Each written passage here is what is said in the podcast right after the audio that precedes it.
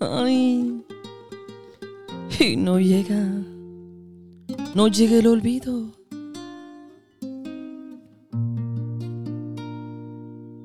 Ya me acabé dos cartones, tomé tequila montones y el olvido no ha llegado. Ya fue rezar a la iglesia, puse un santo de cabeza y el olvido no ha llegado. Ya tuve nuevos amores, ya destrocé corazones y el olvido no ha llegado. Qué olvido tan testarudo, parece que viene en burro. Qué olvido tan desgraciado. No llegue el olvido, se está haciendo el tonto en alguna esquina. No llegue el olvido y por más que intento, mi mente no te olvida.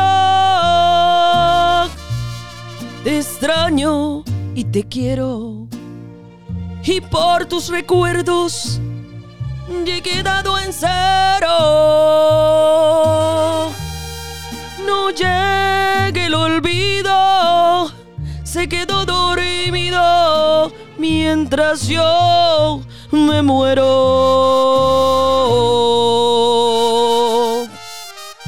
Y no llega, no llega el olvido. ¿Por dónde vendrá? ¿Será que viene en burro? Hola Ángeles, ¿cómo estás? Bienvenida a otro episodio más de Sin Límites Podcast. ¿Cómo estás, María? Yo aquí súper emocionada, de verdad. Nuevamente, gracias a, a, ti, a todo tu equipo por la invitación. Aquí estamos, no al 100, al 1000. Ah, eso está buenísimo. así, así, me sé. enseñaron, que al 100 no, al 1000. Sí. ¿Fuiste tú misma, María? Fuiste tú misma, creo. Claro que sí. Fuiste tú misma que me dijiste que al 100 no se vale sino al 1000. Que hay que estar siempre con más.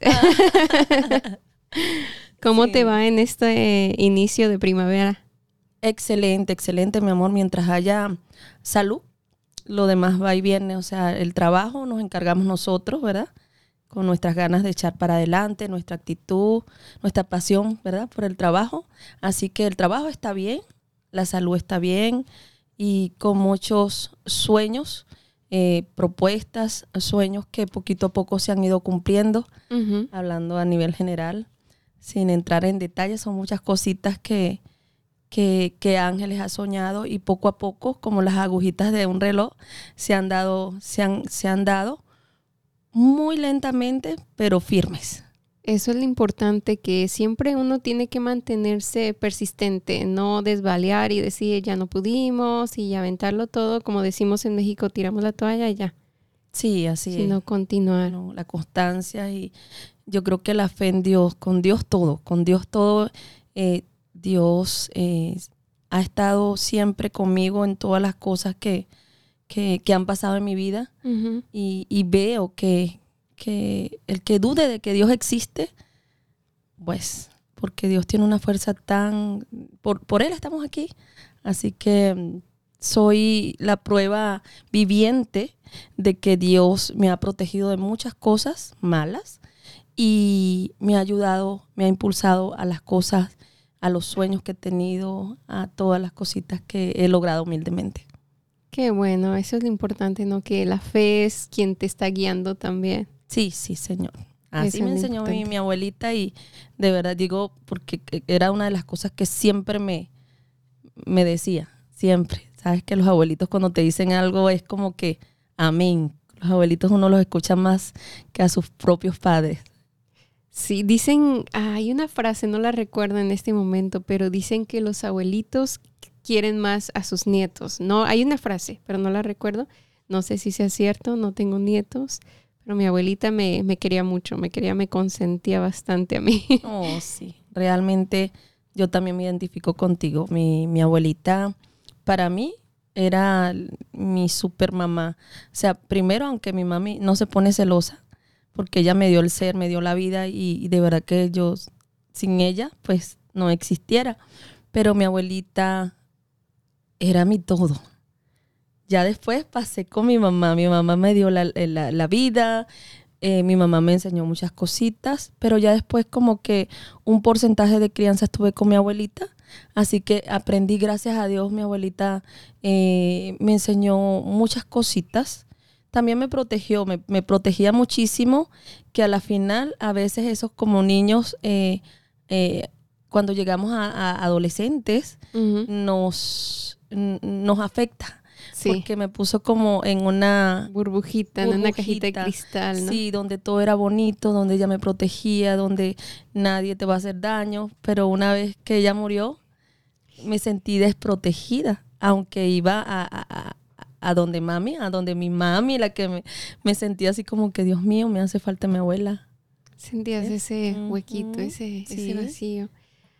Bueno, pero pues es parte, es parte también de la vida que y hay que valorar y aprovechar todo el tiempo que tengamos a las personas que queremos y amamos cada día, cada momento, decirle cuánto los queremos, abrazarlos, Sí, a señor. nuestros padres, a nuestros hijos. Así es. ¿verdad? Ángeles, para las personas que no te conocen, claro, estuviste aquí eh, hace un par de semanas más o menos, este, nos deleitaste con una hermosa canción, ¿cierto? Eh, mucha gente que se quedó con muchas preguntas, este, querían saber más de ti, de quién es Ángeles, qué come, qué le gusta, qué no le gusta. y recibía mensajes preguntando de que queremos saber de ella más. Entonces dije, pues hay que invitarla nuevamente y que nos comparta su experiencia. Ángeles, háblanos más de ti, qui- quién eres. Bueno, primero que nada, saludando a toda esa, esa audiencia, ¿verdad? Ese público tuyo eh, de, de este gran eh, programa como es Podcast Sin Límites, de verdad. Eh, yo súper honrada de que nos, me hayas vuelto a invitar y mi gente, pues saludándolos, gracias por, por, por querer saber un poco más de esta humilde servidora o de este ser humano, ¿verdad? Como artista, humilde servidora, porque a ustedes me debo, mi gente. Y como ser humano, pues, ¿quién es, Ángeles? Ángeles es una niña mm, soñadora, una niña que, mm, mm, eh, lamentablemente eh, su infancia no fue como, como, como, como queremos todos los niños tener un papá y una mamá, ¿verdad? Eh, fue una, un hogar disfuncional, mamá tuvo que separarse, así que me quedé con mi abuelita, mamá se, se puso a trabajar, ya después hizo una relación nueva, donde eh, mi, mi día a día era con mi abuelita, pues. Y, pero eh, realmente Ángeles eh, era una niña que desde pequeñita tuvo mucha inquietud por, por, por la música, por, el- por la vida artística. ¿Ves? Solo que, bueno, un detalle. La abuelita, como veía mucha inquietud en la abuelita y era ah, en su nieta y era me protegía muchísimo debido a que también ella tenía una religión que todo eso no, no, no, no. Ella me decía que artista no, que artista no. Y sabes que cuando te dicen no, ¿qué pasa?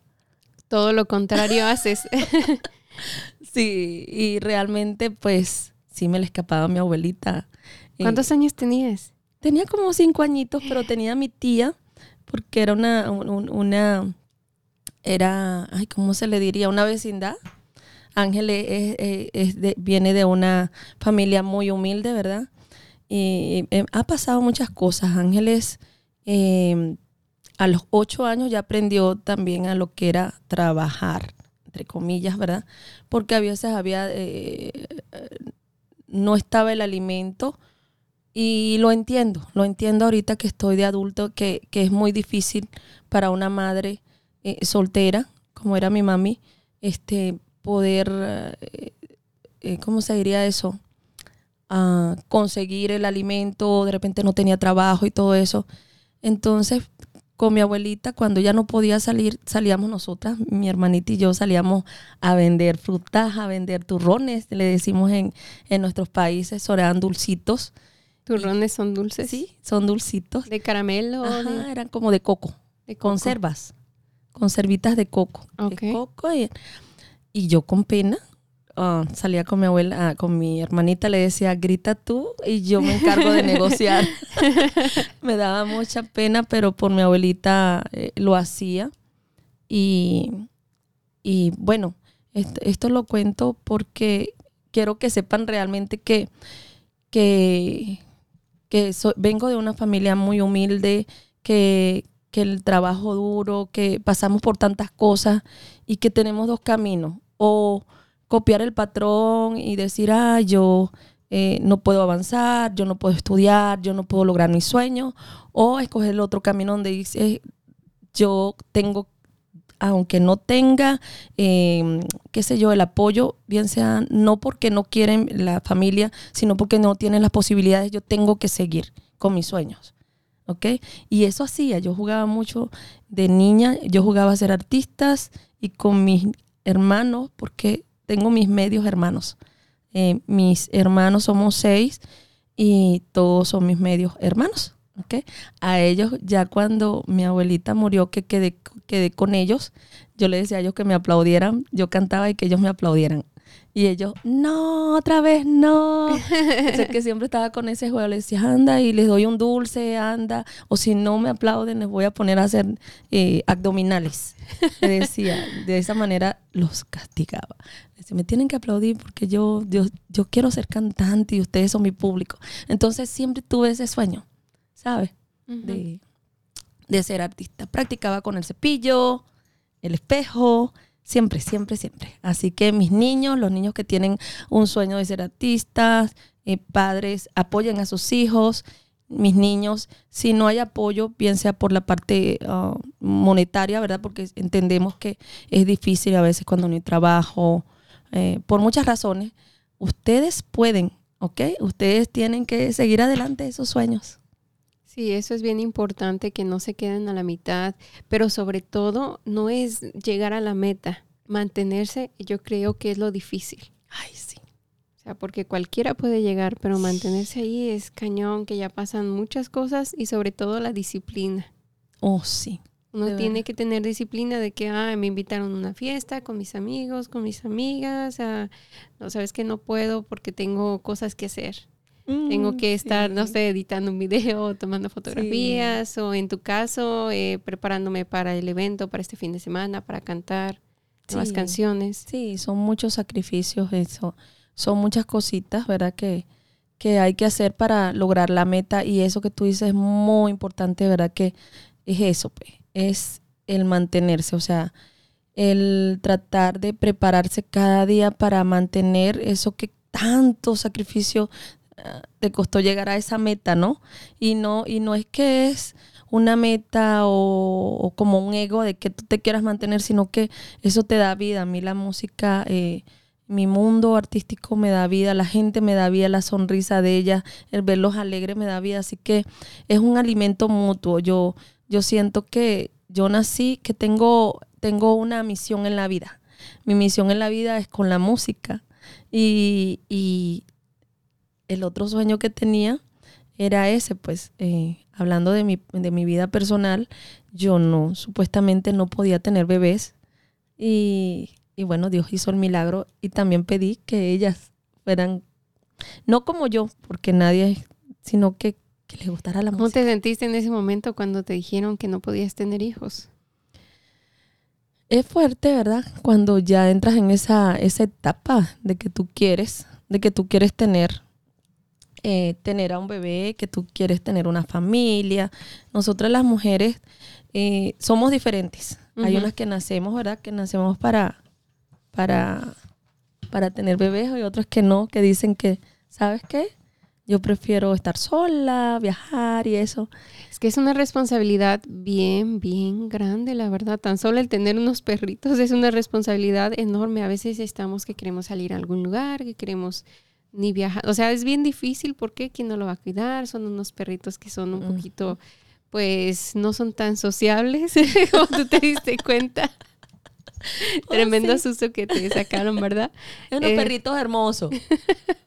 Solo que, bueno, hay que, eh, ellos, este, todavía hay que acostumbrarlos a que su mami, María, es una, eh, se debe al público y van a tener muchas visitas aquí, tienen que recibirlos. Tienen que acostumbrarse de sí sí. Sí, así es. Sí, te comento que cómo te sentiste, porque mira, yo también, eh, yo soy mamá, tengo un hijo de 13 años. Yo tuve un accidente cuando tenía 14 años, no sé si te comenté. No. Entonces fue un accidente bien fuerte que mm, nos atropelló un carro a toda la familia, a, mi a mis papás, a mis hermanos y a mí. Y fue, no sé si la persona estaba tomado, estaba tomado el señor o X, Ah, o simplemente, no sé, no se dio cuenta, nos aventó. Entonces me rompió el fémur, fueron muchos años de, de mucho trabajo volver a usar silla de ruedas, muletas. Entonces no pude caminar por varios años. Dios mío santo. Volví a caminar y todo eso. Entonces, como fue tan fuerte, muchos golpes en mi cuerpo, en la en varias Un partes. impacto interno te, Increíble, te afectó sí. internamente mucha. Sí, y me adelantó mi periodo. Wow. Me la, me la adelantó, entonces por muchos años pues yo creí que no iba a poder tener hijos también. Yo era, no puedo tener hijos y de pronto me Mm. sentía triste, me sentía como que yo sí quiero un bebé, yo sí quiero un bebé, pero eh, a, a la misma vez entendía y decía, bueno, eh, quizás, ah, porque el papá de mis hijos, de mi hijo tiene una niña, Ok. entonces yo decía, bueno, quizás por esto Dios pues me puso esto en mi, mi vida, en el camino, porque pues, porque yo no puedo. Pero después, pues su- surgió mi hijo, ¿no? Y muy contenta en el momento, pues yo decía, si tengo hijos, pues más adelante, pero surgió, ¿no? Muy contenta. Sí, y- es un, es un milagro de, de Dios. Dios escucha, eh, Dios nos escucha a todos. Eh, todo lo, lo que queramos. Y si no sucede, es por algo. Tenemos que algo pasan las cosas. Pero realmente te digo que, que se, se me ha hecho lento y difícil. No sé por qué. Esa parte no la entiendo. Será para fortalecerme más porque tuve una crianza muy, eh, mi abuela me protegió como que muchísimo y eso me hizo un poco débil, porque como ella me protegía de todo y ya de grande, de grandecita, a los 11 años ya con mi mamá, ya aprendí como a ser más fuerte. Aparte que mi mami, que amo, mami te amo muchísimo y tú lo sabes, eres mi mejor amiga, eres mi todo, ¿verdad? Pero bueno, tuve una infancia compartida donde aprendí a querer a mi mamá, después de los 11, de- a los 11 años yo aprendí a, es como que volví a nacer con mi mami. Como, o sea, que antes de los 11 años, mm, en tu, el amor de, de mamá era solamente para tu abuelita. Sí, mamá venía, de repente, sí, eh, eh, traía eh, como el sustento, ¿verdad? Para nosotras, pero ella se la pasaba trabajando. Y me sacaba a pasear y todo, sí recuerdo cositas, pero mi mamá era mi abuela, ¿entiendes? Ujú. Y ya después que ma- mi abuela muere, yo decía, wow. De hecho, entré en shock cuando me dijeron que mi abuela murió. Yo Sí. empecé a sonreír. Porque no, eh, es como que hice un. No agarraste la onda, o sea, fue Sí. algún impacto tan fuerte. Me tuve que acoplar. Mamá es diferente, que también se lo agradezco porque mi mamá es la parte fuerte, la parte fuerte mía, la que yo heredé. Eh, eh, la fortaleza que tengo, yo creo que se la debo a mi mamá, es mi mami, ¿no? Solo que eh, de pequeñita, esos valores, eh, eso que me enseñó mi abuelita y todo, también, o sea, e- esa fusión entre ellas dos, yo se las agradezco porque valoro las cosas, porque respeto a los abuelos, a las personas adultas que de repente y personas que no, que son insensibles al dolor de, de un abuelo, que no le tienen paciencia. Entonces, esa parte yo con mi abuela la aprendí muchísimo. Eh, el respeto, el usted, el- ni- los niños, a valorar a los niños, a respetarlos. Y mi mami es la parte fuerte, la parte que tú sí puedes. Y si tú quieres algo, tienes que lograrlo tú. O sea, o tienes que traerme tanta calificación y yo, entonces yo te lo, pero te lo tienes que ganar. Entonces esa parte de mi mamá, a- o a ser sociable, porque no hablaba, yo no hablaba con nadie.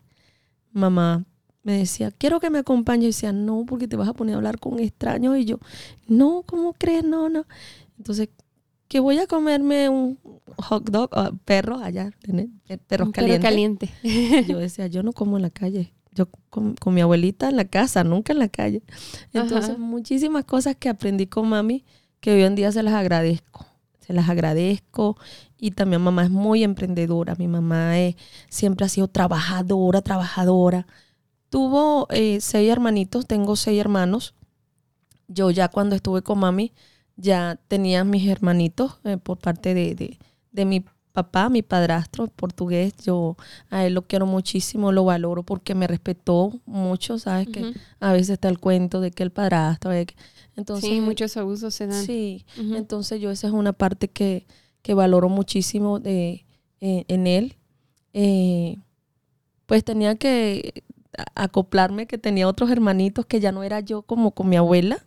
Y esa parte para mí fue difícil, de hecho no lo aceptaba como papá o padrastro, no. Me costó muchísimo. Y, ah, fue muy difícil para mí la vida de niñas, pero eh, agradezco mucho la, la, crianza, el respeto. Em, y hoy en día, pues ellos son mi todo, yo lucho por ellos, yo les digo que hasta el, hasta el último suspiro, que Dios me dé salud a mí para seguirlos apoyando en todo.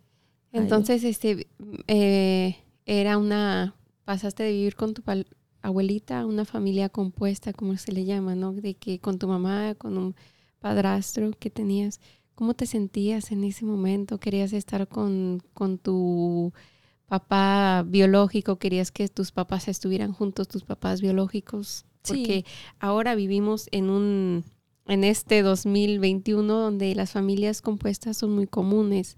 Entonces muchas familias, muchos padres este, se unen, ¿no? Que yo tengo los, mis hijos, me caso, me junto con una persona que tiene sus hijos. Entonces, ¿cómo tú te sentías? Porque hay muchos niños así. Sí, me sentía muy mal. De verdad que, que te digo que...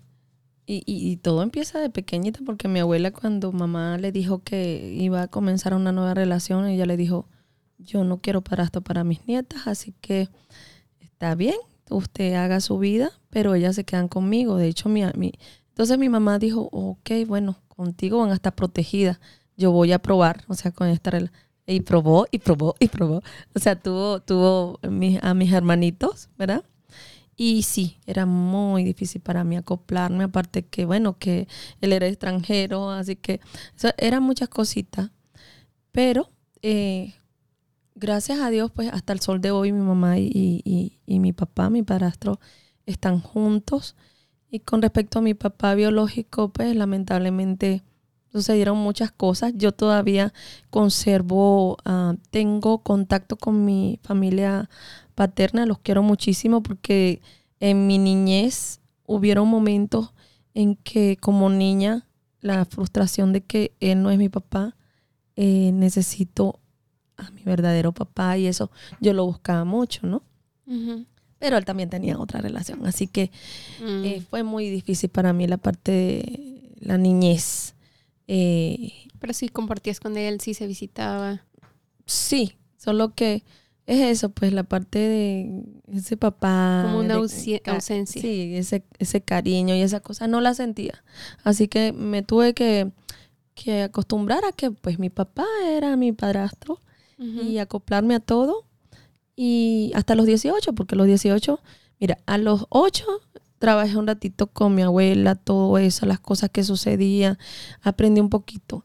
Ya con mi mami, a los, a los 13 años le dije, mami, ¿sabes qué? Cuando le pedía algo como que, mami, yo quiero unos zapatos, me decía, mami, no puedo, porque ustedes son siete hermanitos y realmente no puedo. Y yo decía, oh my God, que yo digo, mamá dice que no. un día le dije, ¿sabes qué, mami? Yo quiero trabajar. Me dice, no, tú estás muy chiquita, tú no puedes trabajar. Yo le digo, sí, mami, mira, en las vacaciones yo me pongo a trabajar y yo te prometo que vas a...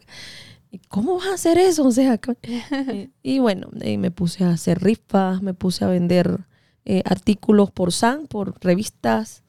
Estaba chiquita, pero me daban las revistas Ajá. y las, señoras que vendían, bueno, si lo vendes, te vas a ganar esto y te vas a ganar aquello y no sé qué decía. Bueno, esta es una manera de yo producir. Siendo chiquita, menor de edad, no me voy a meter en problemas, no va a meter en problemas mi mami. Así que yo hacía rifas, hacía rifas de, puercos. De puercos, este, de, los animales. sí, de ah, puerco, con para las carnitas. Sí, sí, de para comer. eso. en oh, diciembre. en en diciembre. Así que, mami, yo quiero que me compres o que criaba a mi papá, criaba. criaba Wow. mi, mi padrastro criando los puercos y le decía, yo voy a rifar y, y me pone, y no, y, y por casualidad quedaba, Yo me imagino el tremendo. quedaba en la casa, Ajá. quedaba en la casa, en saca, agarraban la, la, la lotería, tú sabes, agarraban sus numeritos y ponte tú que quedaba el 18 y el 18 quedó libre. Entonces salía el 18 y quedaba en casa. O sea que eh, yo decía, wow, o sea, estoy trabajando, estoy produciendo y, y el premio quedaba, cuando eran sorteos, eh, quedaba en casa. A veces sí, a veces no. Y, y me sentía bien porque estaba, ayudaba a mi mami siendo chiquitita. Me ayudaba yo misma y a mis hermanitos. Y, y bueno, eh, esa fue como mi, mi parte de, de- de adolescencia. A los 18 años, por mucha razón y por eso mismo de que no me adaptaba totalmente, decidí, eh, ¿cómo se dice? Independizarme. Y seguir con mis sueños. Mis sueños de yo ser cantante, mis sueños de, de yo avanzar en la vida. Yo puedo, o sea, yo puedo, yo puedo. Y eh, hice cursos de maquillaje, hice cursos de, de secretaria, hice cursos de qué más. Este, estuve en la universidad, pasé, pasé por el frente, no mentira. Estudié dos semestres de publicidad y mercadeo, pero hay un stock que después en otro episodio van a saber por qué. Eh, sí, o sea, pero en sí, mi música. Hice mi, hice mi curso de música más, como ya ustedes saben, mi gente, los que han estudiado música, los que saben lo que es tener un profesor, eso es caro. Así Sí. que no podía costearlo y ponte tú un mes, un mes y medio. eh, venía y decía, bueno, ahorita puedo pagarlo. Me metía y después. Entonces eso no es estudiar para mí, es que es ser constante, es prepararte, es terminarlo. Así que en sí lo mío es ensayo, es la universidad de la vida. La música ha sido meterme en los restaurantes y decir que yo soy cantante y, y darle y darle y me equivoqué y síguele, síguele y síguele.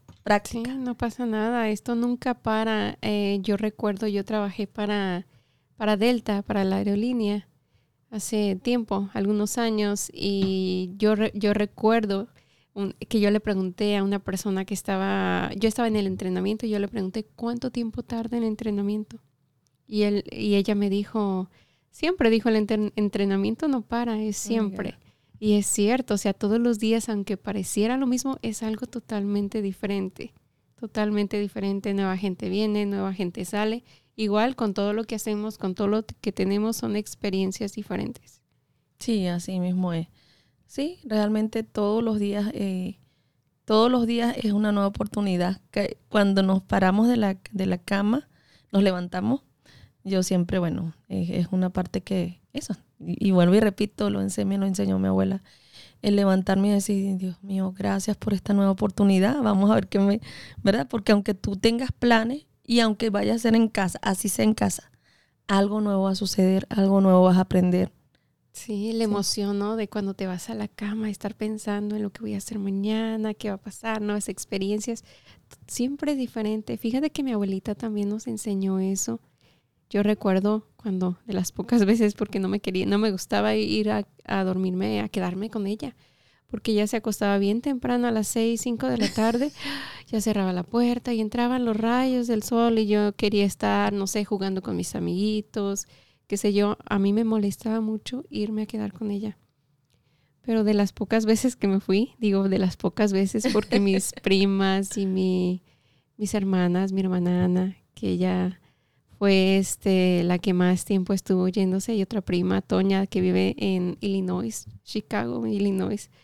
Eh, saludos. Saludos a mi Eh, gente de Chicago. Sí. sí, Dale, saludo. Sí, la- ellas se fueron más tiempo, entonces eh, ella siempre decía gracias por la casa, gracias por la comida, gracias por el, por el sustento, gracias por otro día. Siempre que nos ayudó mucho, a, me ayudó bastante a agradecer, ¿no? Cada día.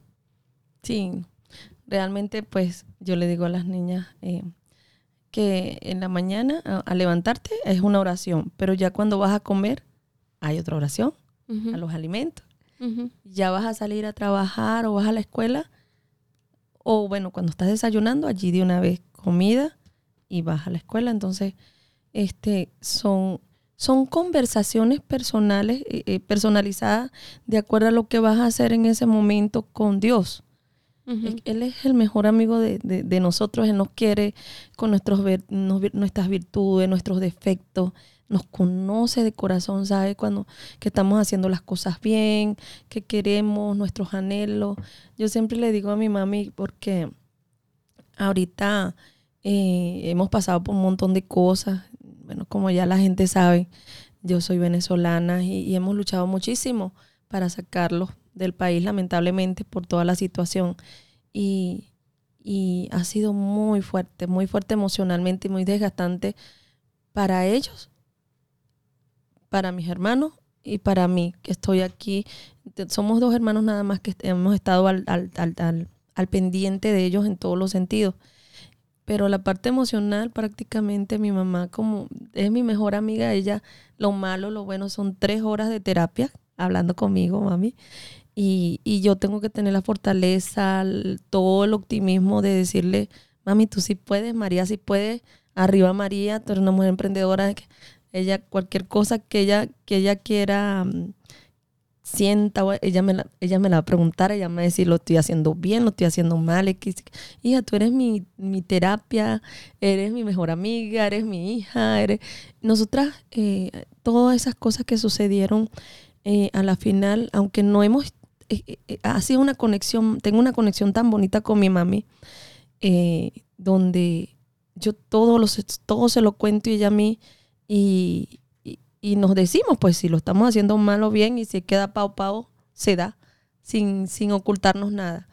Pero sí me ha tocado fuerte a mí como, como hija eh, tener allí ese peso fuerte de, de, escucharla cuando se ha deprimido, cuando se siente mal, muchas, por muchas razones. Y yo la entiendo porque yo viví, yo estuve en Venezuela y sé, más ellos han pasado más cosas que, que nosotros. Entonces, ahorita, entre comillas, estoy feliz porque, nombre de Dios, este mes ellos van a salir. Ya logramos, van a salir del país después de dos años. O sea, dos años no, desde que llegué a este país, siempre hemos tratado de sacarlo, pero no se podía, menos. Estaba toda la revolución de todo. Y ahorita, de dos años para acá, volvimos otra vez a insistir y por el COVID no se podía. Hasta ahorita que en nombre de Dios, ya el 27 de marzo, primero Dios, ya mami y, y mi viejito van a salir del país, ya logramos sacarlo, mis hermanos y yo, o sea, con oración y que bueno, con mucho esfuerzo en todos los sentidos. Mucha persistencia, así es, siempre tener la fe de que va a pasar, sí, va a suceder. Qué buena onda, qué buena onda. Aquí pues, no sé, yo, yo me siento más segura en este país. Sí, sí, bueno, yo tengo familia, tengo una hermana en, Argentina, tengo a mi hermano en Chile y tengo mucha familia en Brasil, tengo familias ya regadas por todo el mundo, pero básicamente hablando de los hermanos, mi hermana que apenas acaba, tiene seis meses en Argentina, está comenzando y le fue bien mal, fue bien fuerte para ella llegar hasta allá, porque se fue en, plena uh, esto del COVID, de todo esto pero lo logró, gracias a Dios, gracias. Y mi hermano sí salió, gracias a Dios, ya está bien, él es el que los va a recibir. Yo no me lo puedo traer para acá por el mismo problema de los papeles, de las visas y todo eso. Pero lo estamos impulsando pues para que salgan y poder, nombre de Dios, yo también poderlos ver. Yo no puedo salir del país también por la condición que yo tengo de asilo político, sí. Y, pero sí pueden llegar a Chile eh, ya va una travesía, primero va para Argentina, va a quedarse un ratito allí con mi papá que no está tan bien de salud, pero ahorita afortunadamente está un poco paradito y luego se va para Argentina y no, perdón, para Chile y nombre de Dios fue para hacer la vuelta para que venga a, visitarnos, para abrazarnos después de Van a hacer un tour. sí, sí, sí. Y hay que ver la parte tiempo tiene que no que no los ves? Tengo siete años sin verlo. Siete, años, sí, bastante. Pero mira, todos los días eh, conexión con nunca he perdido desde que llegué estando eh, eh, por todas las cosas que, que, lamentablemente pues aquí se pasa cuando uno llega y todo eso.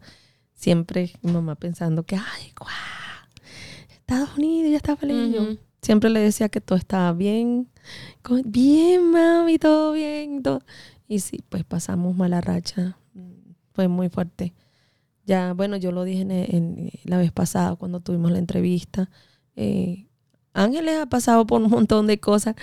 Sabes que eh, hace unos meses a mí me entrevistaron y me dijeron, pero tú no, no has pasado por tantas, tantas dificultades, tantas. Le digo, no, pues eh, serían un montón de libros y todo eso, ¿no? Decir todo, pero sí, Ángeles. No mira, alcanzan las páginas. Sí, este, es, es difícil, ¿verdad? Superar eh, abuso infantil de pequeña. Es difícil eh, eh, y ¿Qué siendo, abuso infantil? Sí, abuso infantil. ah, un allegado de la familia intentó robarme, se metió a la casa e intentó robarme. Ah, ah, gracias a sí.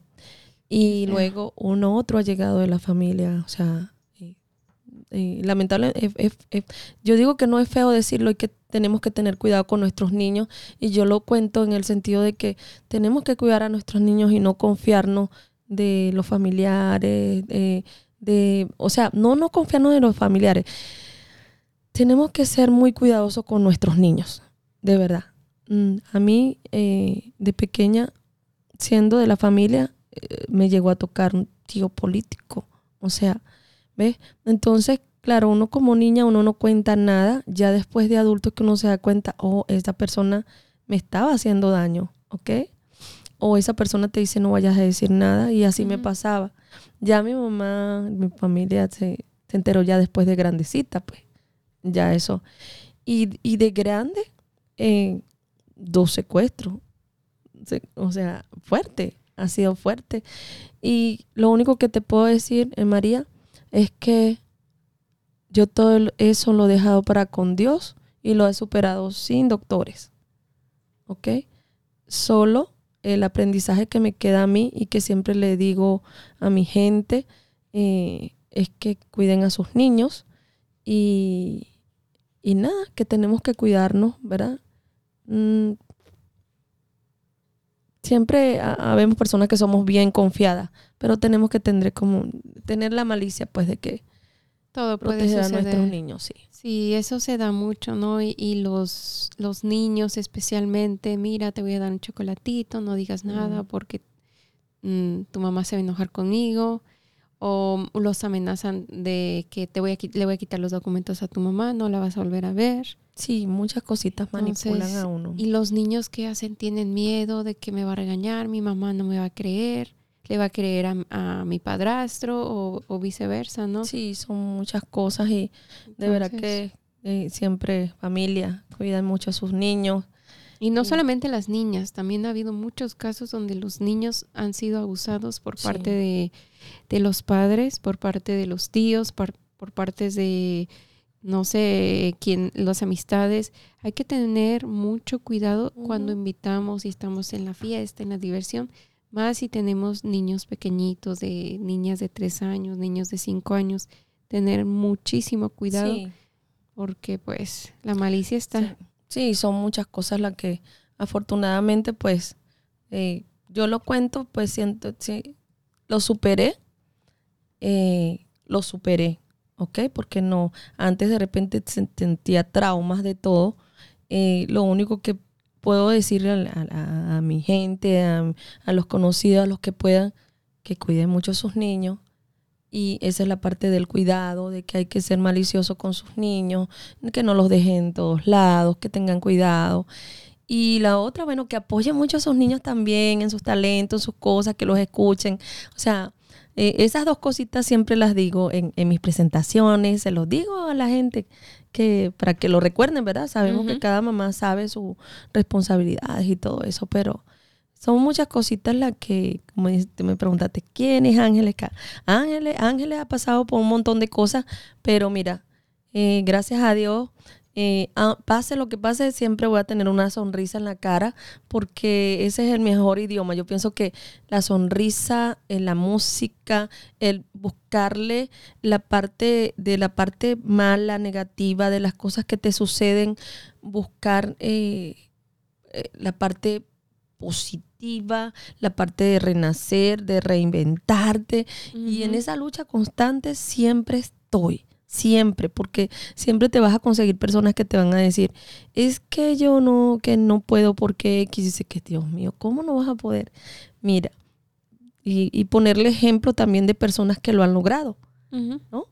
Sin poner el ejemplo tuyo, a veces poner ejemplos de personas que para mí son motivación, porque yo digo que mi problema es grande, pero cuando escucho el pasado de otras personas digo, el mío fue mínimo y mírala dónde está, ¿ok?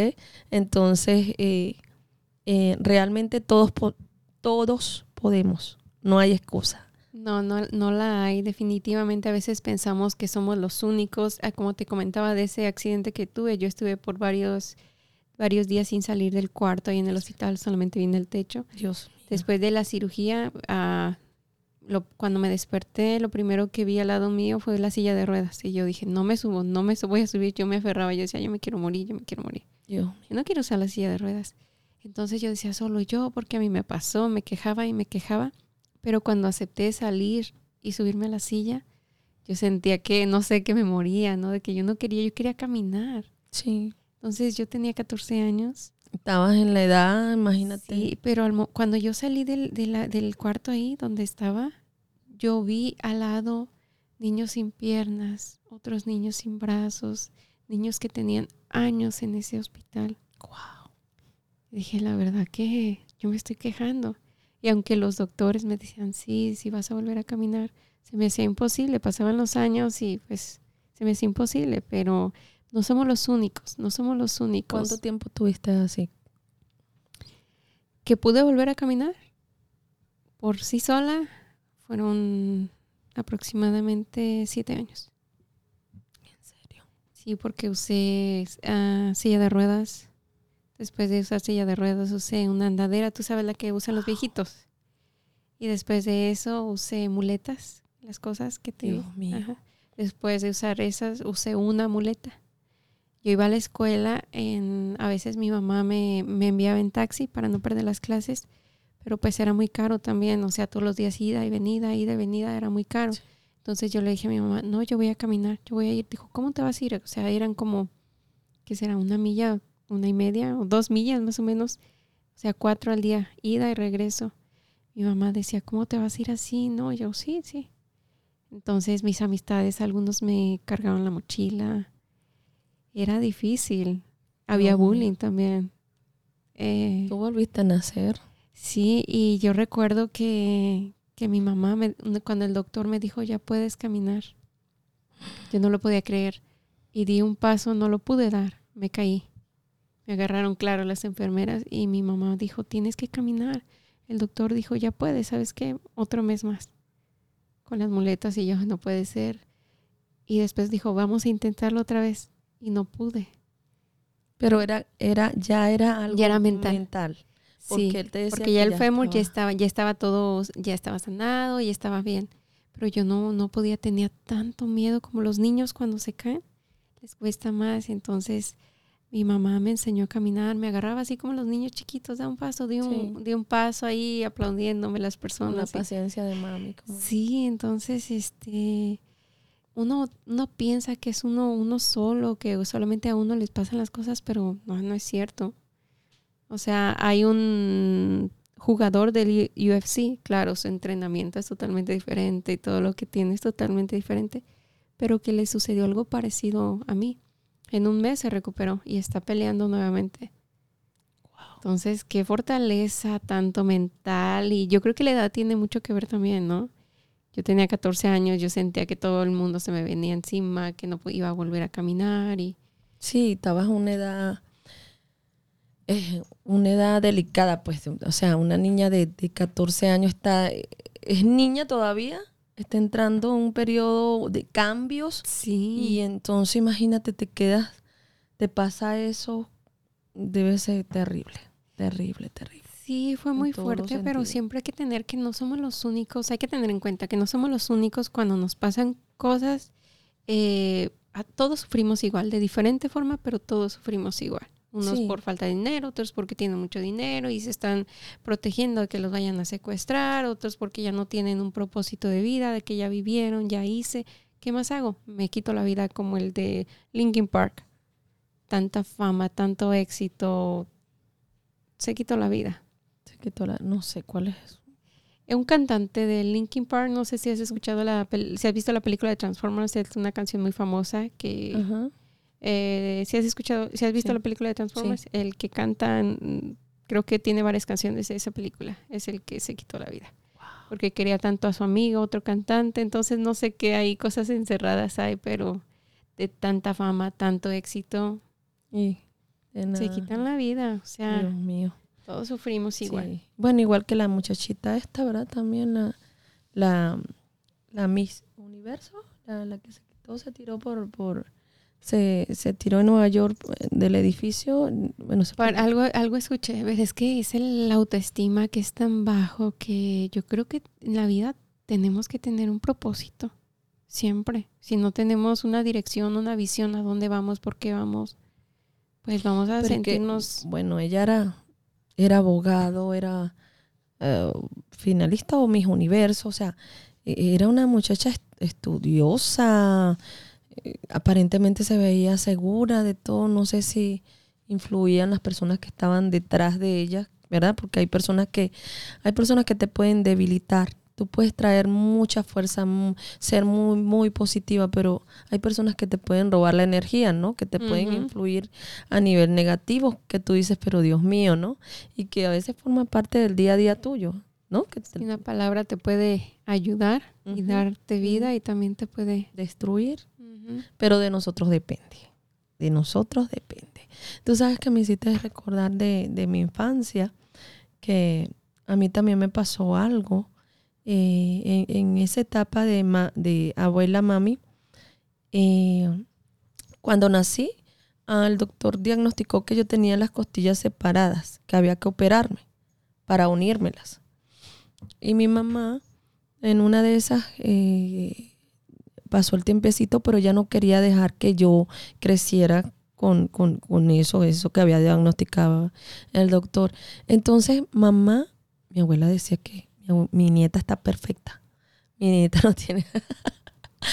De hecho, el nombre mío es porque mi abuela me lo puso. Mi Mm. mamá me puso un nombre, mi abuela otro. Mi mi abuela era una cosa seria, ¿no?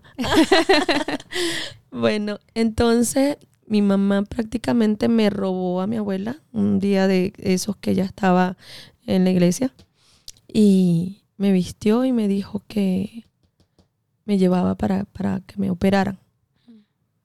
¿Tu abuela le guste o no? A ti hay que, hay que operarte. Y yo, pero mi abuelita dice que yo estoy bien. No hay que. Y mamá me llevó, me llevó en bus, ¿ok? No tenía auto. Eh, normalmente cuando yo iba en bus me gustaba ir del lado de la ventana. Y pues yo no recuerdo que mi mamá tuviera teléfono, yo creo que no existía, no sé en qué, en qué mamá se pudo haber entretenido, ¿verdad? Yo sé que yo estaba del lado de la ventana y los dos buses estaban echando piques como, como a ver quién agarraba a los pasajeros primero, ¿sabes? que es por Mm, mm, parada. ya, ya. Entonces, Como carreritas. Como este estaba torrante pasando aquel y eso. Yo iba en la ventana y mi bracito lo saqué. Mi, mi brazo lo coloqué en la ventana y estaba viendo yo la competencia de, de que el bus lo pasaba, el otro lo pasaba. Y en una de esas el bus se pegó tanto y el golpe lo recibí yo en mi bracito. Oh my God. Mi brazo quedó desprendido. Mi brazo quedó desprendido. Mamá me lleva para operarme. Y a la final resulta ser que cuando el doctor me vio el brazo, le dijo, "Ay, hay que amputarle el brazo. El brazo se le desprendió. Oh my God. Sí, está partido, está. Entonces me lo iban a picar. ¿Ok? Y mi mamá, imagínate, su- yo me imagino el susto de mi mamá. O sea, ella primero me robó de mi abuela, algo que no. Y ella, por supuesto, quería algo bien para mí, ¿no? Claro. Y el doctor le dice que había que. que él no veía que eso se me fuera a pegar. Mi mamá le lloró, le suplicó que por favor, que hiciera todo lo posible.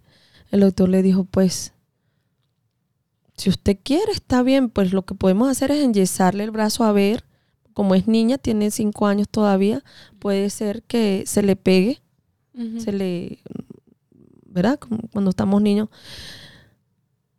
Mamá tuvo que enfrentarse a mi abuela, imagínate el escándalo, todo, ¿no? Pues yo no recuerdo qué le habrá dicho mi mamá, creo que no le dijo lo que le dijo el doctor.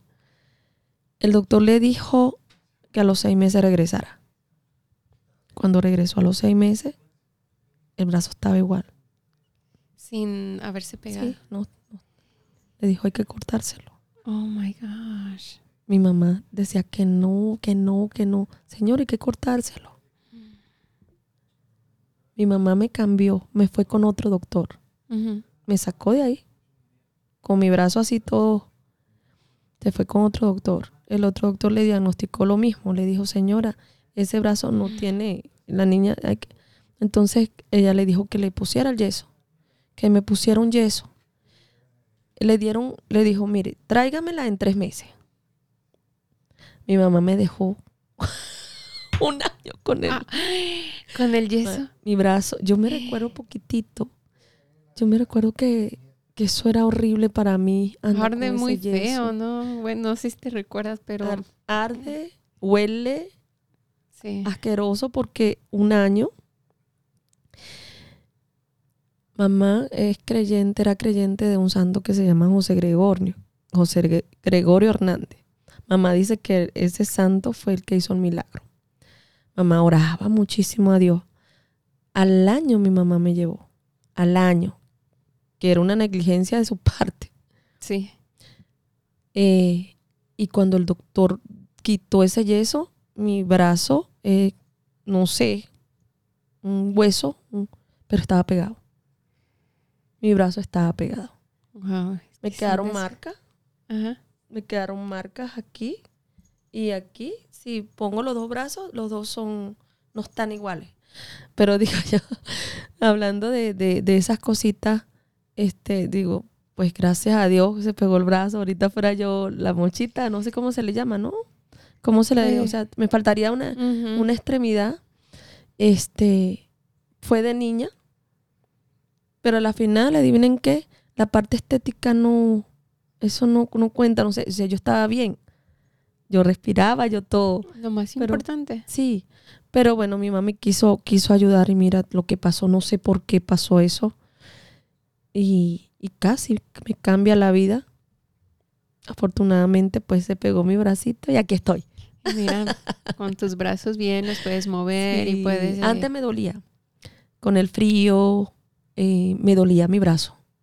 Sí, fíjate Sí. que a mí sí me duele de pronto. Ya tiene tiempo, pero sí me, sí me duele con el frío. Cuando está así bien frío, de pronto sí, me duele mi. No sé. No sé qué onda. Me dolía, yo entiendo que cuando te. Porque tenía en, en el, entre el hueso, me pusieron un clavo de mi rodilla a mi cintura. Ok. Me pusieron un clavo que ese iba a ayudar como el, el hueso quedó así cruzado el fémur. El clavo era para que quedara, pues, pegara y quedara derechito. Pero cuando llovía, oh my gosh, era terrible. Donde estuviera ya no me podía ni levantar. No podía, tenían que ir por mí, porque yo no podía. Y así fueron varios años hasta, creo que tres, cuatro años después me lo quitaron. Me tuvieron que hacer otra cirugía, otra vez regresé a la andadera, las muletas, volver a caminar nuevamente. Tú sufriste muchísimo, mujer. Para... De los 14 hasta los 21, ¿sería? De los 14 a los 17.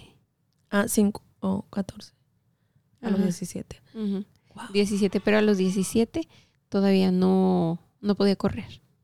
Podía caminar, caminar normal, pero correr no. Como los, ¿qué será? 17, 10, 18 años. Recuerdo que fue cuando estaba aquí ya, ya estaba aquí. O sea, que viviste Cuando corrí y otra aquí. vez. Ajá.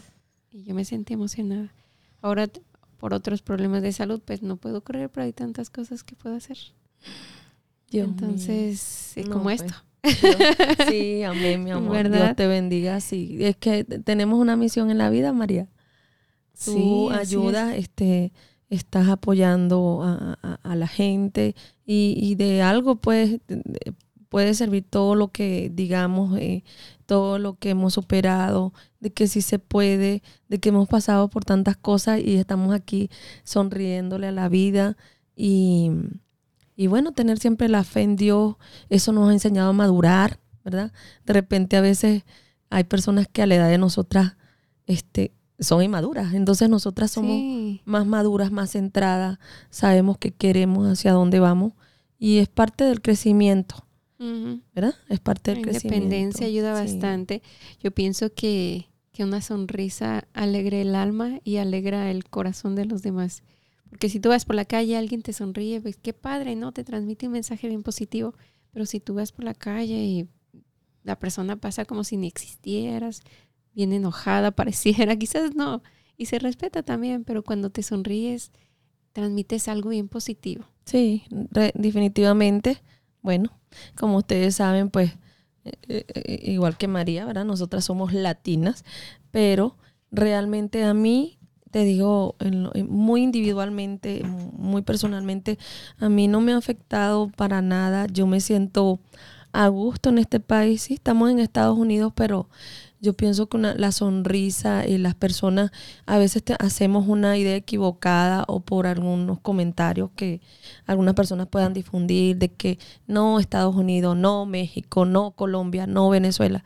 Y realmente yo, yo te digo, he pasado por muchas cosas malas, pero he pasado por muchas, muchas cosas buenas, mucho, muchas cosas espectaculares. Eh, que si yo volviera a nacer, yo pienso que bueno, hay cositas que experiencia, ¿verdad? Que uno dice que no quiere repetir, pero te digo que la evolución con todo lo que ha pasado en mi vida y lo que, todo esa, eso de que te caes, de que sufres, de que las lágrimas y todo eso, y todo lo que he podido avanzar hablando de, de mí como persona, digo, wow, yo pensé que no podía y yo pensé que era débil, pero soy fuerte. O alguna persona me llegó a decir que yo no podía, pero sí puedo. O alguna persona me dijo que yo era débil, pero eso es mentira. Hay que atreverse. Y podemos, somos capaces de hacer tantas cosas. En, no necesitas tú estudiar. Hay, mira, hay, hay, hay personas que han estudiado, que han, que han sacado una carrera. Y yo, María, las he conocido. Y he visto la diferencia entre una persona que estudia por vocación y una persona que estudia por un estatus y por decir, yo soy X, yo soy Y, pero realmente ni es humano, ni tiene el conocimiento, ni te puede guiar. Y de repente conozco otra persona que no estudió, pero que le gusta, que le apasiona, y esa persona te puede ayudar muchísimo más. Así que no hay excusa. Estudia, está la Universidad de la Vida, que esa es importantísima. Cuando digo la broma de que yo pasé por la universidad por frente. este, a veces eh, la mejor universidad es, eso, la vida, los tropiezos. La vida, las experiencias y de las experiencias siempre quedarnos con lo positivo que pasó por, por una razón. Algo tenía que aprender de ahí. Por más, a veces por más que pensamos, pero ¿por qué pasó esto? No, en lugar de cuestionarnos por qué, mejor ¿para qué? ¿Para qué pasó esto? ¿Qué tengo que aprender? Mm, y cuando nos ponemos a pensar ahí de que, ah, pues pasó por X, pasó por Y, eso quiere decir que de aquí voy a estar hasta aquí. Entonces, este, mejor decir para qué. Sí, sí, nosotros nos encargamos de darle la vuelta. Sí, hay que darle, hay que buscar la manera de, de, de darle la vuelta a todo, a lo positivo, a lo, porque de negativo, de guerras, de de traiciones, de envidia, de muchas cosas, pues estamos en un mundo eh, imperfecto, ¿verdad? Lamentablemente. Y entonces, de alguna manera, tenemos una guía que es la fe en Dios, la Biblia, de las cosas que podemos hacer bien. Nosotros tenemos, nosotros sabemos qué es lo bueno, qué es lo malo. Ya de nosotros depende. Así es. Yo creo que en esta vida hay dos grupos de personas. Los ganadores y cómo se le puede, las víctimas y los ganadores. Víctimas porque, ay, que yo no puedo, que es imposible, que no es para mí. Entonces, oh, que todo el mundo, oh, pobrecito, pobrecita, ¿no? O que no, no importa, a pesar de lo que está pasando, yo lucho, sigo para adelante, si voy llorando, voy gritando, voy arrastrando, me voy sangrando en el camino, voy a ir. Y voy a continuar hasta el final como un soldado.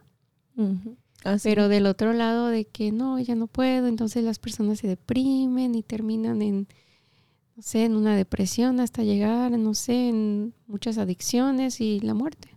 Sí. Y es terrible porque solamente lástima hay ahí. Y del otro lado hay admiración. Entonces uno decide en qué grupo, qué lado quiere estar. Sí, si te pones a ver tanto lo que tú me estás contando de tu niñez, eh, tú también, tú fuiste muy fuerte, fuiste muy guerrera, fuiste, Dios te ayudó todo, mucho, tu mamá, la gente que estuvo ahí contigo, porque también todavía tú, tuvieras María en, silla de ruedas, si no hubieses tenido la fortaleza, si no hubieses tenido a tu mamá apoyándote, a la familia, a la gente que te decía así puedes, o sea,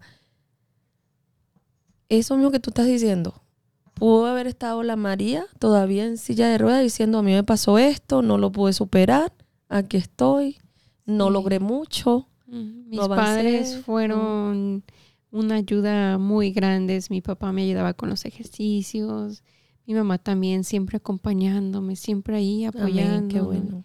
Wow, yo muy agradecida con ellos, siempre de por vida voy a estar. Tu mami, saludo para tu mami, ¿cómo se llama? Alicia. Alicia, Alicia, el país de las maravillas. Alicia. y tú tienes dos hijas, ¿verdad? Sí, sí, tengo dos, eh, afortunadamente. Talentosas. sí, mi bella, muy talentosa, muy, muy estudiosa, muy talentosa. Este, otro sueño hecho realidad eh, que, anhelaba. Pues pensé que era una, pero Dios me regaló otra. Después de haberme dicho el doctor que no podía. Eh, un, intento de relación eh, fracasada, donde ya pues me di por vencida. Y mm, planificando para tener los perritos que tú tienes. quería, dije, bueno, voy a tener, bueno, no uno, María, quería, no dos, uno, quería uno decía, bueno, ya que no puedo tener bebés, ya me estaba planificando para tener un perrito, que es una responsabilidad igual que un niño según lo que yo veía en mm. otras personas. Entonces sucedió el milagro, pues conocí a mi actual esposo, eh, ya cuando supuestamente de tantas cositas que, que estudié la maquillaje, que estudié secretariado computarizado, que, que iba a estudiar publicidad y mercadeo, estaba en las dos, en el segundo semestre eh, estaba estudiando la música, empecé mi curso otra vez, eh, que estudié mi, música inestablemente. Eh, ahorita, en nombre de Dios, empecé a estudiarla otra vez, porque les cuento a mi gente hermosa que nunca es tarde. Eso de que el oro viejo no habla, eso es mentira. Hasta, los, hasta que respiremos podemos lograr nuestros sueños. He conocido abuelitos de 80 años que tenían el sueño de ser abogados. En Venezuela conocí una abuelita y fue y dice, aunque mi título me lo metan en la urna, yo voy a ser abogado. Esa es la y lo logró. Sí, y esas son cosas inspiradoras. Y yo le digo a mi gente, yo actualmente estoy acompañando a mis hijas, estamos estudiando la música para que ellas también vean, porque eso es lo que nosotros como padres tenemos que forjarle a nuestros hijos, o sea, a que nos copien lo bueno, ¿verdad? Porque malo también, no somos perfectos. Pero, ah, mira, mi mami está estudiando y ya está madurita, pero sigue estudiando. Ella ama lo que hace, entonces yo voy a copiar. Entonces, ahorita yo me estoy preparando con mi música, igual con mis niñas. Tenemos una, una profesora, gracias a nuestra profesora que nos está allí puliendo eh, eh, en nuestras clases, o, eh, preparándome para dar lo mejor de mí y preparando a mis princesas que vinieron con esta, la, música en sus venas. Y, en nombre de Dios, pues quiero que, como dice la canción de Alejandra Guzmán, quiero que ellas lleguen a ser lo que yo no pude ser. ¿Ves? Que, que, que, lleguen hasta donde... Más lejos que... Sí. Que no mismo, ¿no? Sí, sí, que lleguen, ¿verdad? Por lo menos estamos impulsándolos. Nosotros, mi esposo y yo como, como padres, dejándole esa semillita eh, y, las bases, pues, que, que, estudien, que tienen que estudiar. Que también cuando nos gusta algo, sí, tenemos dos cosas. Tenemos el, el que nacemos con, que es nato, pero igual hay que estudiarlo. Sí, claro. Lo mío prácticamente es nato, pero estoy consciente que, que día a día que hay que estudiar. Esto es una carrera cuando dice que, ¿y tú a qué te dedicas? Yo soy cantante. Ah, pero no trabajas. Sí, la música es un trabajo, una profesión, sí. Y sí, eh, hay que ponerle, hay que practicar, hay que estudiar día, noche, ah, hay que montar eh, nuevas canciones. Ah, cada público es diferente, que tener la fortaleza, el arte, el carisma para cada público y amarlos a todos, a todos, aunque cada uno sea, eh, la receptividad sea diferente, nosotros somos los que tenemos que dar, aportar, llevar esa energía bonita, positiva, aunque quizás no sea siempre la misma receptividad o lo que esperábamos. Y que a quien que me, que me planifique ya que voy a dar mil y de repente y voy a recibir. No, tú estás para dar, nacimos para dar, damos y ya. Sí, no hay que tener esa expectativa, porque cuando tenemos expectativas de que vamos a recibir, ahí ya como que ya hay un conflicto entre nosotros también. Yo creo que dar, dar, dar. No importa si vuelves a ver a esa persona, si jamás la, la vuelves a ver en tu vida. Sin embargo, tú te quedas con esa satisfacción de que le diste lo mejor, de que la hiciste pasar un momento súper agradable, de que quizás se quedó un mensaje en su mente que le ayudó a crecer, a ser mejor persona. ¿no? Sí, fíjate que yo he aprendido tanto eh, de esa parte, hasta con, bueno, no sé si a ti te ha sucedido, yo pienso, María, que a todos los seres humanos nos ha sucedido de que en alguna vez alguna persona te hizo daño. No sé si a ti te sucedió. A mí en algún momento alguien me hizo daño y yo nunca ni le decía mal, ni, o, sea, nada. Yo todo lo dejo siempre para con Dios. Y, y la mejor manera de yo hablarle a esa persona no es señalarle. Eh, para mí, prácticamente en el momento que esa persona me ha necesitado, ahí he estado. Es una manera, es un mensaje eh, que los seres humanos eh, tenemos que hacer. O sea, no tomar venganza, no, no decir, esperar que alguien, que algo lo castigue, no. Nosotros, sin, sin hablarle a la persona, demostrarle quiénes somos, eh, ayudarlo en los momentos que, lo necesitan y eso para mí es una satisfacción, no sé cómo explicártelo. O sea, aunque la persona me haya hecho daño, yo siento que y quiero que esa persona vea lo mejor en mí y que esa misma persona diga, wow. Es que tú das lo mejor de ti y eso es lo importante, porque si estamos con rencores, con odios, no afectamos a la otra persona. En realidad quien se está afectando es uno mismo. Sí. Porque de, ay, de que no puedo ni ver a esa persona porque, ay, la odio. Y No, uno es quien se está ahí enfermando, quien está con estrés, quien está desarrollándose ahí más enfermedades. Dejarlo ir, no pasa nada. Ser feliz, decirle hola, buenos días. Y... no, y ayudarlo, ayudarlo, ayudarlo. Sí, sí, y sí me ha pasado y, y, y no me arrepiento, o sea, siempre me, ha pasado y digo, yo pienso que, y de esa manera eh, he sentido que me siento feliz, me siento plena de que, y que la persona diga y piense, diga, wow, o sea, yo hice esto y realmente la persona no se lo merecía. Que la misma persona entre en... En, razón. En razón, ¿sí me entiende? ¿Ves? Y, y es así, así tenemos que ser. Claro que sí.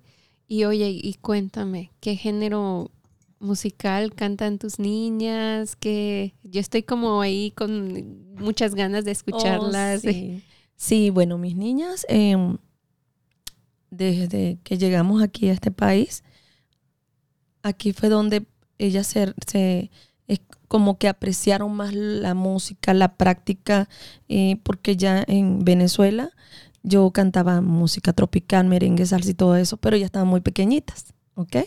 Así que aquí ya con disciplina, ya viéndome practicando, una vez que comencé ya a mi, camino hacia la música regional mexicana, eso fue lo que ellas escuchaban, ¿no? Y la música regional mexicana, la música ranchera, ella la, la interpreta muy bonito, ve no, no voy a decir nada porque nosotros como padres vamos a decir muchas cosas bonitas de nuestros hijos. eh, me gustaría Pero que... si las personas las piden, ¿tienes los reconocimientos que les dieron el, el domingo? Sí, el domingo. O sea, es porque son, tienen talento. Tienen Sí, talento. Amén, gracias a Dios. Yo digo que, mira, Dios escucha, eh, Dios escucha cuando uno pide con amor, con fe, con Dios nos va a escuchar y, y realmente Dios eh, hizo el milagro, me hizo el milagro. Yo siento que volví a nacer y no en una, sino en dos. Así que mi persona y mi esposo me han apoyado muchísimo con ellas. Eh, estamos apoyándolas al 100. Ellas son unas niñas de verdad muy talentosas, a cual vamos a seguir apoyando y le agradezco a todas las personas que, que, que nos dicen, ¿verdad? Porque una cosa es que tú digas, oh, mis niñas cantaron, pero que me- nos digan, wow, síguelas. Aunque tú sepas como padre, síguelas apoyando, esas niñas tienen talento, ¿ves? Y, bueno, y es bonito escucharlo, ¿verdad? De, eh, eh, de, del país de México, ¿verdad? Que ustedes son tan celosos con sus culturas, con su música, eh, a- admiran las buenas interpretaciones y todo eso, que, que, que, ¿qué tal? ¿Qué bien? Y eso que no es mexicana pareciera, ¿no? Entonces, sí, lo hacen muy bien, lo hacen muy que bien. Una persona venezolana interprete súper. Me encanta las rancheras. Sí, Pero no solamente las rancheras. también tienes tu otro lado, norteño. Ay, sí. Sí, bueno, Ángeles eh, canta norteña, banda, cumbia, merengue, salsa, bolero. Qué padre, oye, qué, qué, qué padre. ¿Y cómo, cómo es ese, cómo es ese, ese rol en la familia, por ejemplo? Yo sé que trabajas mucho, ¿verdad? También trabajas bastante en las mañanas cuando tus hijas se van a la escuela, les preparas su lunch o Sí, todo, todo normal como, como, como una madre, como todas las madres hermosas de este país, eh, emprendedoras echadas para adelante, que viven el día a día con sus niños, parándose tempranito, eh, haciéndole su, su desayunito para que ellas se las lleven, orando antes de que ellas se vayan en, en familia. El día a día de Ángeles es igual como cualquier mami, ¿verdad? que está pendiente allí de sus muchachitas, a que vayan bien, alimentadas a su escuela, y que la oración antes de irse, que Dios las proteja a ella, al bus, a la escuela, todos que regresen claro. sanas y salvas, siempre eh, agradeciéndole a Dios por los alimentos, siempre esas cositas, esos detallitos que, que ellas sepan, pues que a Dios nos debemos, que cada cosita y que tenemos que pedirle a Dios que nos proteja, porque bueno, el, el mundo está lleno de tantas cositas claro. y queremos que ellos regresen bien, que la escuela esté bien, que el bus esté todo, sí, todo. es que con tantas cosas que han sucedido últimamente en las escuelas, este ataques tan fuertes, Sí, este es terrible. ¿Y te gusta cocinar? más o menos. sí, no soy apasionada porque sé eh, como toda, como a mí, mi pasión es la música y admiro a las personas que les gusta cocinar, porque cocinar es un arte. Cocinar es una profesión, o sea, es admirable. Entonces, esos detallitos, esas cositas. Yo cocino, sí, claro que sí, yo cocino, eh, pero respeto y admiro a las personas que tienen el arte de cocinar. Que tienen, sí, esa, Esa esa, vocación, pasión, esa por los postres también. Y, por todo, por los dulces, por todas esas cositas. Todo lo que se hace con amor y pasión. Yo te digo, no, eso es mentira, Mari, que yo te voy a decir. Yo, mi, mi pasión es el maquillaje, te digo. O sea, si yo no hubiese sido cantante, me hubiese gustado ser maquilladora profesional. Todavía estoy a tiempo, me gusta. Y me hubiese gustado ser psicóloga, si era mi primera, ah, o sea, mi, mi fusión era el arte, la música y ser psicóloga. No sé, yo creo que a los a- al público le, ah, tienes un problema, vente para acá, yo también soy psicóloga, ¿no? Sí. Ya saben. Sí, y sin embargo, pues eh, fuera de que no lo estudié, eh, te digo humildemente, eh, he tenido, yo creo que es un privilegio poder ayudar a, a- a mujeres, amigas, a conocidas que de repente por algún post que coloqué en el Facebook, por, no sé, por, por mi manera de, de porque no a, a nadie le importa a veces eh, el problema que tú puedas tener y de verdad para qué lo vas a poner en Facebook. Eh, Ujú. todos tenemos problemas, entonces yo prefiero colocar no todo lo bonito, sino como la, como, como motivar a la gente que no puede, que piensa que no, o, o, o, también motivar a, la, a las personas a que no se le olviden que Dios existe ante los problemas. Vamos a orar, vamos a hacer una cadena de oración. No mandarla por WhatsApp, ¿ok? Vamos a hacer una cadena. que si se le envías a 10 personas vas a recibir un milagro en menos de 5 minutos. sí, eso no. Pero eh, sí, fíjate que he tenido, he tenido, yo digo la, no sé, el honor, el privilegio eh, de que alguien, algún cliente me ha llamado y me ha dicho que, que tiene problemas. Puede ser para que le dé una serenata y que le ayude a reconquistar a su pareja. Mm. Puede ser, me ha pasado eso. Como puede ser una señora que me diga, mira, porque tú te debes a, tú tienes mucha gente, que, que tu público y eso, yo tengo dos niñas, son enfermas y yo necesito que tú me ayudes a, a, lo coloques allí para que mm, me compren las cosas que yo vendo para poder ayudar a mis niñas, ¿por qué? Porque ella... Entonces le digo, güey, ajá, entonces le escucho a ver qué es lo que tú quieres hacer, qué es lo que tú sabes hacer, y de repente le doy otras ideas también, ¿no? Le digo, pues tú también es esto, pero si eso no te funciona, también puedes hacer esto o aquello.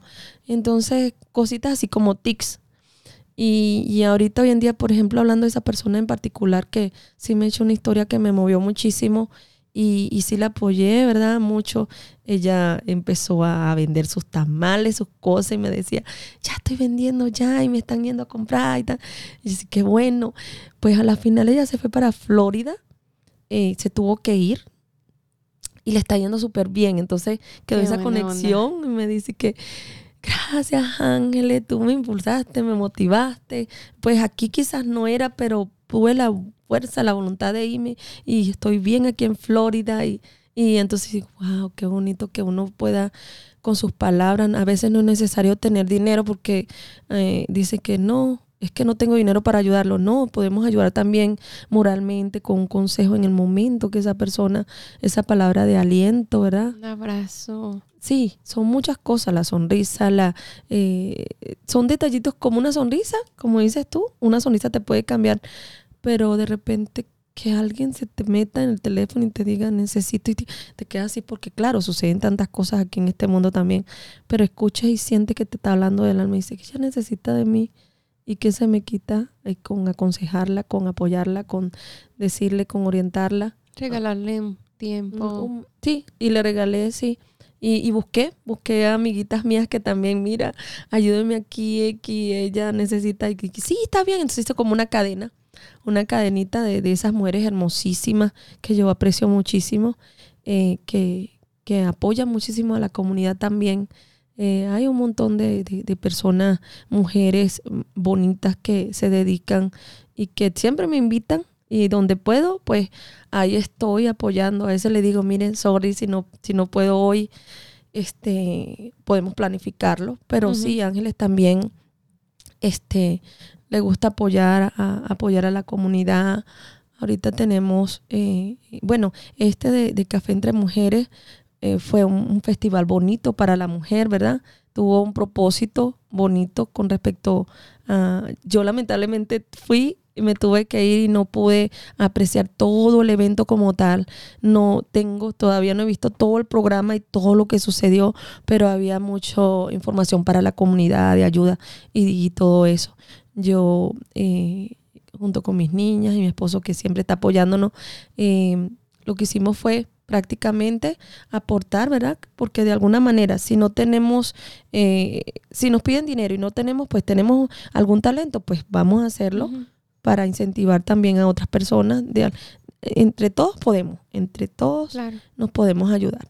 Y, y todo quedó bonito con, e, con ese evento. Me estuvieron platicando de que, de que fue un éxito, de que todo estuvo bien, ayudando mucho a la mujer, apoyándola. Y ahorita tenemos otro que viene para el 10 de abril también es para la comunidad, para ayudar a todos los países latinos. Me estaban hablando, me van a mandar el video también. Le dije, está bien, voy a ir junto con mis niñas para el 10 de abril. Ojalá y puedas ir. Va a estar bonito, es del día de la el conejo, ¿cómo se llama? La Pascua. El Easter Day. Ajá. Ese día mm, eh, va a ser en Canton. Oh, en Cherokee. Ajá. Sí. Y mm, también va a ser ah, en pro de la comunidad para ayudar a, a nuestros países latinos. No un solo país, sino México, Colombia, y eso me gusta, o sea, Sí. me gusta. No todo el tiempo, pues a veces no puedo, ¿verdad? Porque yo me debo a eso. te- al- mi trabajo es la música. Yo, esa es mi, mi, mi profesión, ¿ves? Eh, de eso vivo.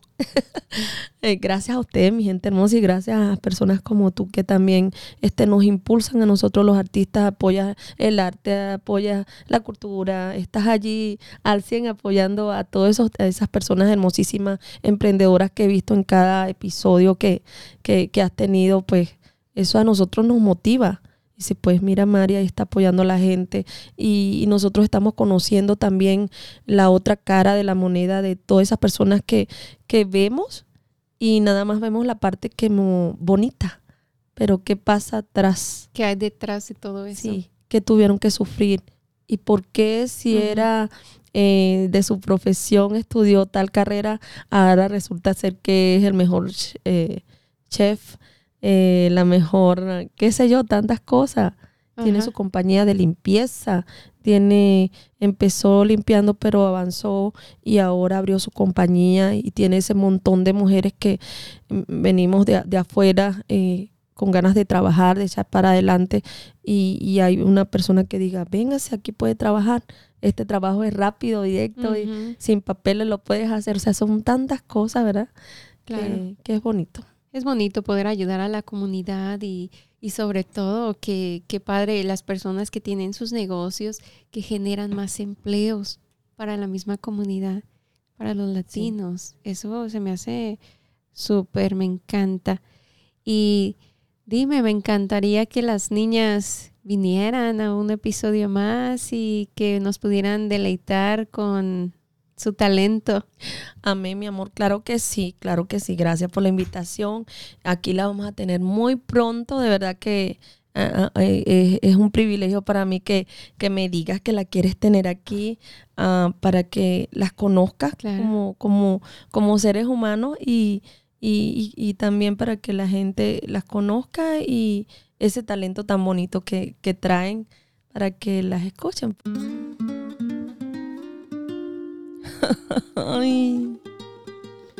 Y no llega, no llega el olvido.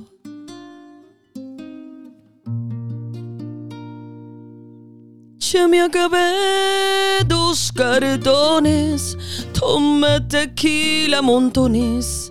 Y el olvido no ha llegado. Ya fue rezar a la iglesia, puse un santo de cabeza y el olvido no ha llegado. Ya tuve nuevos amores, ya destrocé corazones y el olvido no ha llegado. Qué olvido tan testarudo, parece que viene en burro. Qué olvido tan desgraciado.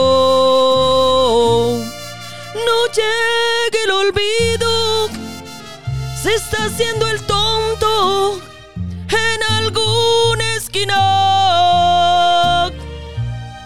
No llegue el olvido y por más que intento, mi mente no te olvida. Te extraño y te quiero y por tus recuerdos y he quedado en cero. No llegue el olvido, se quedó dormido mientras yo me muero.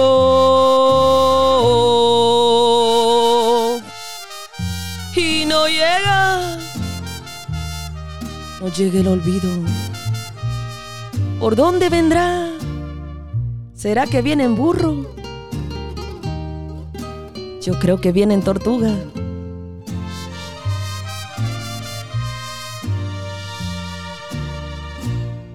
No llegue el olvido, se está haciendo el tonto en alguna esquina.